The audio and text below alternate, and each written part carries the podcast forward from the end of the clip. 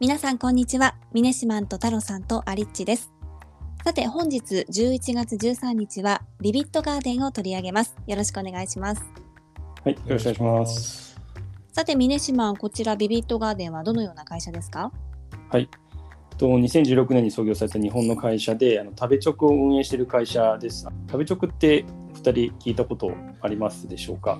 はい、なんか社長も結構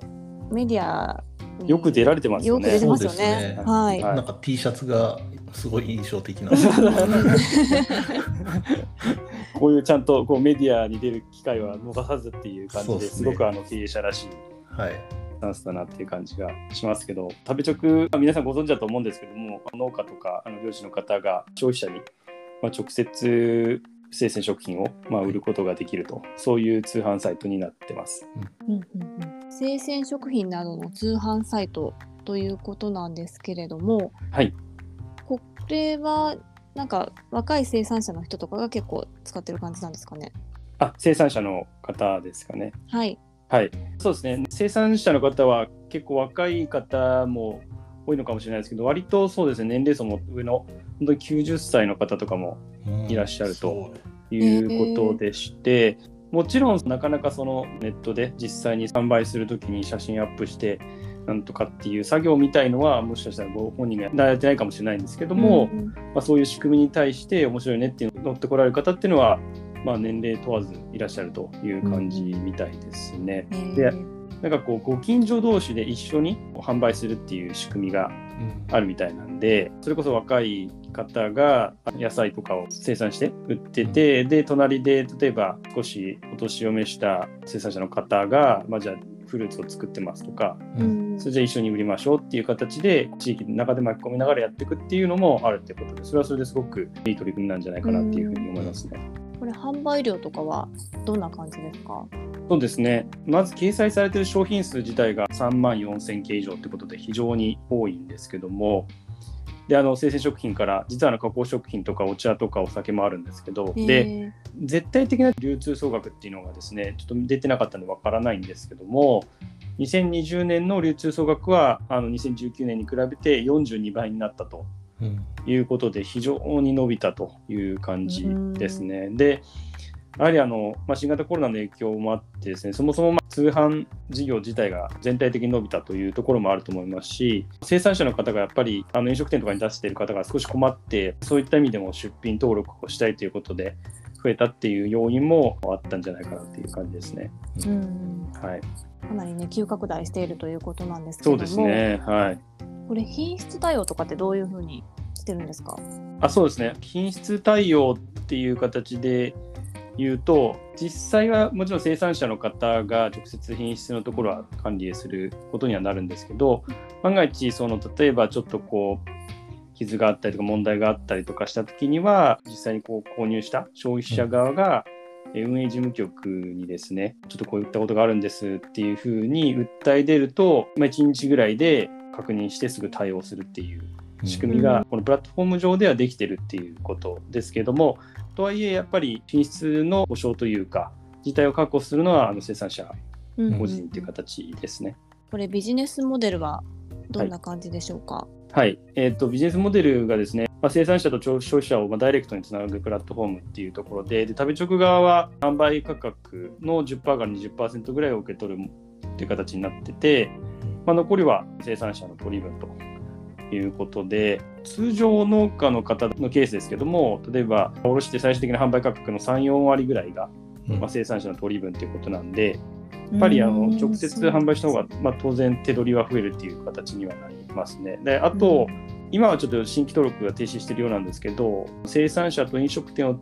結ぶ食べ直プロっていう、まあ、サービスもあるという形ですね。うんなんか意外とその従来のケースだと生産者側にうんそんなに入らないんですね。なんか3、4割って。あそうなんですよね、はい、やっぱりその J とか卸業者とかとかが入ったりもちろん小売店も入ったりっていうところで、取り分っていうのは少しやっぱり少なくなるっていう状況はあるかなっていうところではありますね。これ実際に生産者側が送料とかで多分負担する形になると思うんですけど、はいこれって大体どのくらいかかるもんえっとですね、なんですかこれ送料実は別で、実はそこをちょっと話、これからしたかったところではあるんですけあど、そうなんですねそうですね、送料はあの、えっと、消費者持ちでして、あ、そうなんだ。例えば例を挙げるとすると、これ登録して、実はちょっと買おうかどうか迷ってたんで、欲しい芋がちょっと欲しくて、あの、紅はるかの欲しい芋ってあって、はい。860g で、まあ、約3000弱ぐらいなんですけど、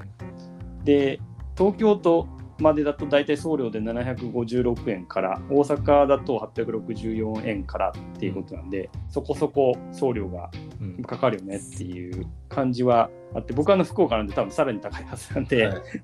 あの場合によっては3分の1くらいになっちゃうんじゃないかなっていううん。感じはしますね。はい、今回この産直 EC っていうプラットフォームって形なんですけど、はい。まあ、ちょっとそのメリットデメリットって多分いろいろあると思ってて、うん。メリット側で言うと生産者の観点でやっぱりさっき言ったみたいに手元に残る手取りが大きいとかうん。消費者だとなんかこう新鮮な食材とか珍しい食材が買えたりとかあと生産者の顔が見えるみたいな形でメリットはあるかなと思うんですけど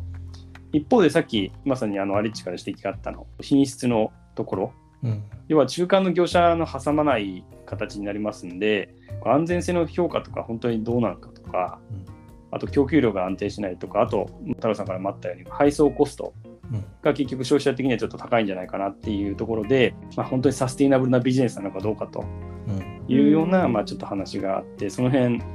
ちょっとお二人どういうふうに思うかなと思って意見をお聞きしたいところなんですけども。そうですね個人的にはこの食べ直自体は使ったことないんですけどうん農家さんから直接送ってもらうっていうのはちょっと以前やってたことがあってあそうなんですね。はい、ただ、えっと、それに関してはどちらかというと僕がそれを使った理由は通常スーパーで売ってないような野菜をピンポイントでちょっと買いたいっていうのがあって、そのためにどちらかというとやってたところがあるんで、ああのなんですかね普通にスーパーで売ってるものなんだったらあまりあえてこの EC で買う意味っていうのはないのかなと思いますね。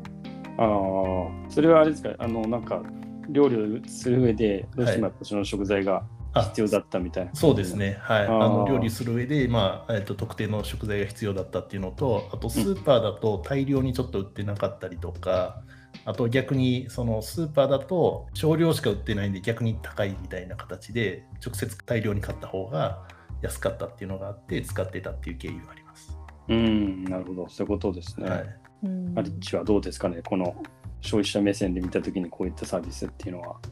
なんか私も、はい。あの生鮮食品ではないんですけどお花をうん、産直のサイトで買ったことがあるんあですよ。そうなんですね。はい、で、うん。太郎さん言ってた通りそのピンポイントで欲しいお花があったので、はい、それはいいなと思ったんですけどうん。今度生鮮食品って考えた時に確かにその客観的な品質の評価とかを経ずに販売されてるっていうことは、まあ、生産者を信じるしかまあないわけじゃないですか、うん。その安全性とかに関しては。うん。だから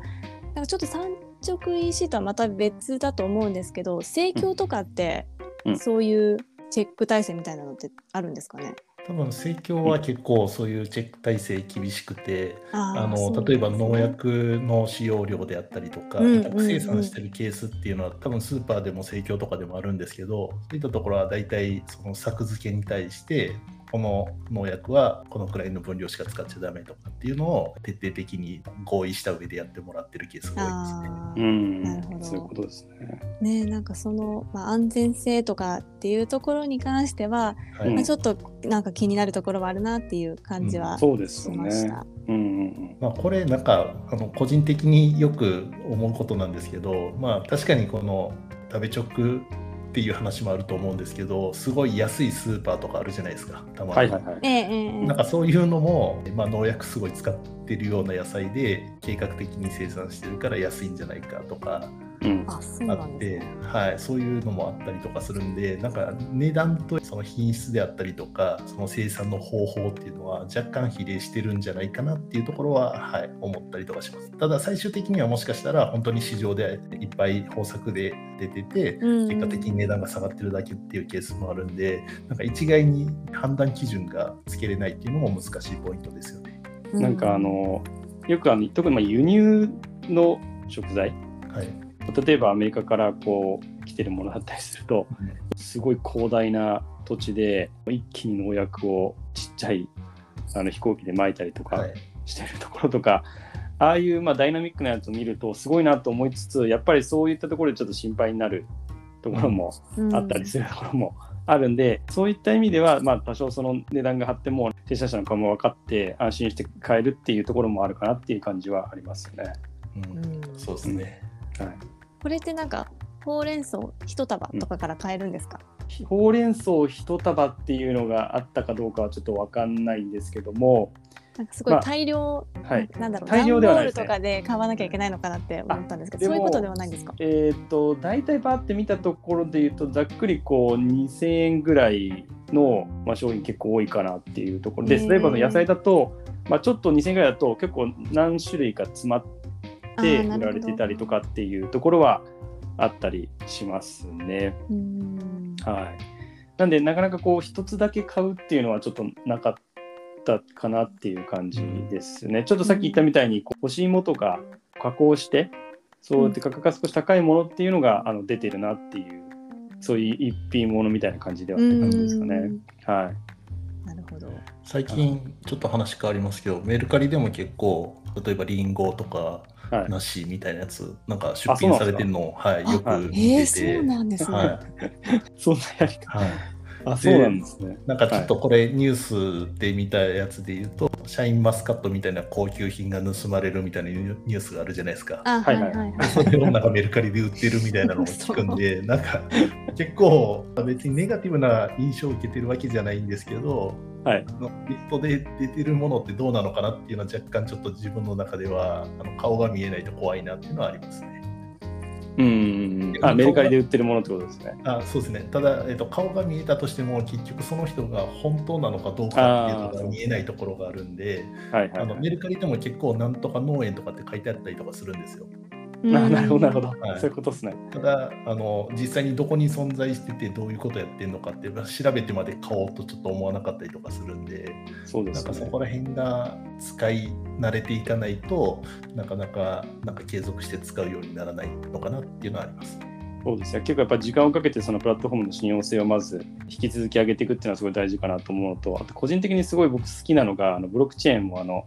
自然言語処理に並んで大好きなんですけども、はいぱりあのトレーサビリティをこのブロックチェーンで追うっていうのがもう少しこう安価にうん普通に一般的にできるようになったりすると、まあ、どういうそのルートをたどって手元に来てるのか誰がどういうふうに生産してきたのかっていう情報もうん。くっついてこう来てくれると、うん。まあなんか安心できる。で、まあ、さらにさっきのその安全性の評価のところも、例えばその、まあブロックチェーンにこういろんなこう情報が載ってて、それを第三者評価みたいな形で、そこのところだけ切り取って評価してくれて、それと合わせて情報として、ものと一緒に送られてくる。で、それを例えばまあちょっとスマホで簡単に確認できるみたいなうん仕組みとかがあると、また消費者側としてのイメージっていうのはさらにこう改善されるのかなっていう、うん今ちょっとお話聞いてて思いましたね。うんはい。この消費者側として、うんこうまあいい点ちょっとどうかなって思う点っていうのがあると思うんですけど、うんこれで生産者側からしたらこの産直 EC っていい面しかないんですかね？どうですかね、太郎さん。なんですかね？いやし正直なところ、多分ユーザーとダイレクトにやり取りできるっていうところは、まあ、大きいかなと思うんですけど、自分の知り合いとかで、農家の人とかで、直接ユーザーさんとコミュニケーションをして、で例えば月に1回とか、2週間に1回、ちょっとした箱で季節の野菜みたいなのを、まあ、先ほど話のあった2000円とか2500円であの配送したりとか、実際に高い便で送ったりとかってしてる人がいてるんですけど、その人はどちらかというと自分でやられてますね。で、たまに消費者の方を招待して、あの農場でなんか摘み取り体験みたいなのをやったりっていうのがあるんで、うん消費者とコミュニケーションしたいとかっていう意味で言うと自分でやった方が僕は個人的にはいいんじゃないかなっていう部分があって、まあ、ただうん。面倒くさい部分で、例えば伝票を書くとかなんかそういっんたのが食べ直を使うことによって自動化されててすごい楽ですとかなんかそういう風になってくると、まあ、また違う意味があるのかなと思うんですけど、そこはもう本当に生産者側がどう考えるかっていうところもあるのかなと思います。なるほど、そういうことですね。はい。うん。ということでいろいろと議論してきましたが、はい。峰島は今後この会社どういった点に伝えしたいですか？そうですね。ちょっと消費者の視点になってしまうんですけどもやっぱりちょっと送料のところってのは一つポイントになるかなと思ってるんで食べ直側の努力っていうより、まあ、世の中の変化っていうところでこれからまあ物流側でスマートタグを使って荷物がどこにあるかっていうのもさらにこう細かく追跡できるようになったりとか荷主のマッチングとかあるんで、まあ、そういうこう輸送効率がだいぶ上がってくる中でそういう送料みたいなところが少しこう落ち着いてくるっていうところをまず期待はしたいなっていうのがまあ1点ありますね。であとこれもう一つあるんですけど、まあ、さっきちょっとそのタルさんからもその生産者と消費者のコミュニケーションっていうところの話があったんですけどもうちょっとあのエンタメ性上げてほしいなってっていうところがすごいあって。エンタメ性はい。エンタメ性ですね生産者の例えば日常をすごくこうかっこよく配信するとか なんかあの決算説明会のような生産者との QA セッションみたいのがあったりとか言うと、あの個人的には結構関心度として上がるかな、うん。やっぱり JA とか卸売とかを通さないとスケールっていうのはすごく難しいんでどっちかというと単価を上げる方うん。うんになるかなと思ってるので、そうするとやっぱそういうコミュニケーションっていうのが一つの何ですかね。例えば子ども向けの教育になる部分もあったりとかうん。ストーリーを理解しながら食事をするのが面白いとか楽しいとかっていうのもあると思うんで、うん。まあ、ちょっとその辺があのもう少しですね新しい取り組みが出てくるといいなってアップルの商品発表会みたいな形で農家の方がこう発表するみたいなそういう世界が将来的にあったりとかするとそれはそれですごく面白いなっていうのはちょっと個人的な思いとしてありますね。うん。はい、ちょっとそういった要素が、まあ、やっぱり増えると関心を持つ層も、まあ、あの増えるかなっていうところがあるんですけどそういうのがもしあったらぜひツイッターで教えてほしいんですけどで個人的にちょっと好きなのがあの YouTube であの越後姫っていうイチゴえ。に関してあのラップとブレイクダンスで表現した、ね。している スーパー越後姫ギャングスター越後姫ほっぺがフロアにゲットダウンっていうのがあ 出てるんですけどあの結構ちゃんと作作られてるというかあのラップもきちんと作ってあったりとかしててあのすごい面白いんでまあなんかあのこれはまあ本当に一つのあの例にしか過ぎないんですけどもなんかこう、まあ、新しいこう表現方法みたいなのがあるとアプローチがあるとなんかいいなっていうところが思ったところですね。はい。はい。ありがとうございます、ちょっとこれ気になるので後で YouTube で見てみます。はい、ありがとうございます。さあ今日はビビットガーデンを取り上げました。明日はグラマリーについてです明日も聞いていただけたら嬉しいです。それではまた明日。